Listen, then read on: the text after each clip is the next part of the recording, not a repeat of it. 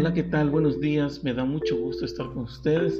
El día de hoy hablaremos de un tema que actualmente se encuentra en boga, la pandemia global ocasionada por el COVID-19 y su afectación a la educación a más de un año de su llegada a nuestro país, que esperemos que dentro de poco sea parte de una historia reciente y que de seguro nos dejará aprendizajes significativos para toda la humanidad en todos sus ámbitos.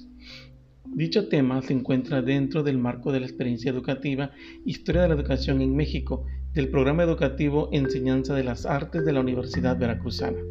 Su abordaje es indispensable desde el análisis y la perspectiva de los estudiantes hoy que serán los docentes del mañana. El mundo contemporáneo coloca a los jóvenes estudiantes en una posición privilegiada que vive en carne propia esta situación como nunca en la historia. Han observado cómo la emergencia sanitaria afectó todos los ámbitos de la humanidad y de la sociedad en su conjunto antes de la nueva normalidad.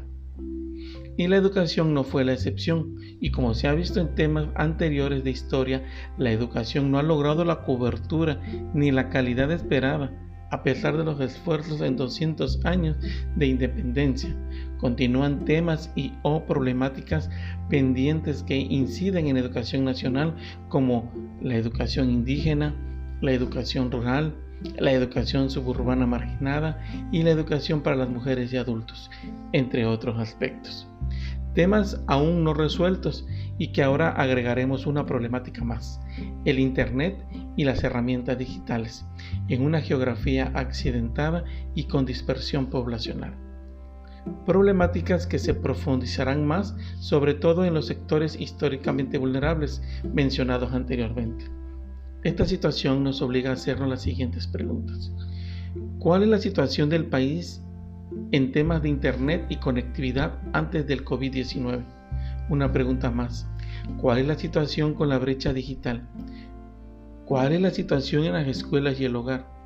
¿Cuáles son los retos para el sector educativo? ¿Qué desafíos se tendrán con la equidad educativa? ¿Qué ocurrirá con la pandemia y la desigualdad? ¿Cuál es la situación y cuáles serán las necesidades docentes con esta pandemia?